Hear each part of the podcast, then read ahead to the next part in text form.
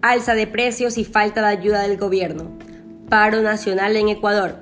18 días de desesperación y pérdida económica que sufrió el país. Ecuador se ha visto afectado por varios días de protestas que empezaron desde el 13 de junio del 2022.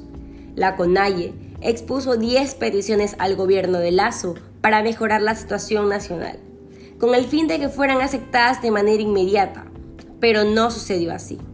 El 30 de junio del 2022, el Ejecutivo aceptó a reducir el precio del combustible, a trabajar para focalizar su subsidio, a derogar el Decreto Ejecutivo 95 relacionado con política petrolera y a reformar el Decreto 151 para prohibir la actividad minera en áreas protegidas.